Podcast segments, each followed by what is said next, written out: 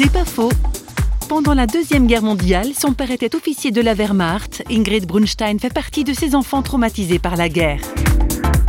Le devoir pour lui, c'était la, la, plus haute des qualités morales. C'était ce par quoi il tenait debout à la fois son corset et sa camisole de force.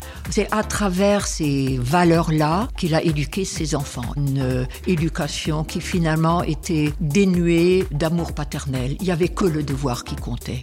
Et on sait aujourd'hui que la maltraitance dans les familles d'anciens militaires a été quelque chose de relativement courant.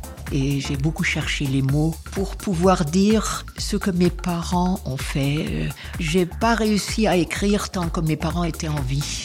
J'ai eu besoin de toute ma vie d'adulte. C'est pas faux, vous a été proposé par parole.fm.